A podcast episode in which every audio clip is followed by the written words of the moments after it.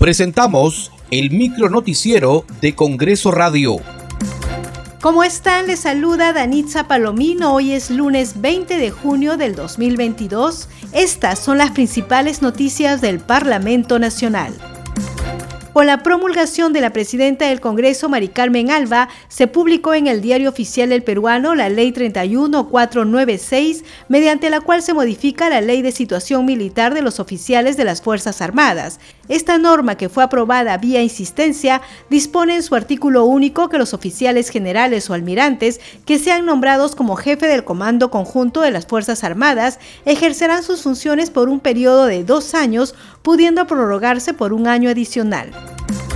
La presidenta del Congreso, Mari Carmen Alba, criticó la demora de parte del Poder Ejecutivo en la reglamentación de numerosas leyes aprobadas por el Parlamento Nacional, lo cual impide su ejecución en beneficio de la población del país. Una ley sin reglamento es una ley que no existe. Entonces nosotros sí cumplimos, trabajamos por el pueblo y la demora está en el Ejecutivo.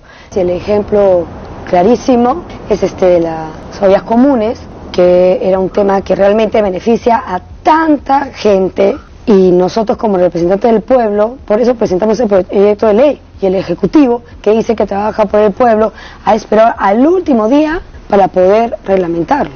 Ya había vencido el plazo. La Comisión de Trabajo y Seguridad Social aprobó el dictamen que propone que los trabajadores de la actividad privada tengan derecho a una licencia de hasta cinco días con goce de haber en caso de fallecimiento de familiares directos como él o la cónyuge, padres, hijos o hermanos. Esta licencia se podrá extender tres días más cuando el deceso se haya producido en un lugar diferente de donde labora el servidor. Si está legislado y se le reconoce a los trabajadores que laboran en el sector público el derecho a gozar de una licencia en el caso de fallecimiento de familiares directos, resulta lógica y necesario, por principio de igualdad ante la ley, que los trabajadores de la actividad privada también puedan gozar de este derecho que es legítimo además. Muchas gracias por acompañarnos en esta edición. Nos reencontramos mañana.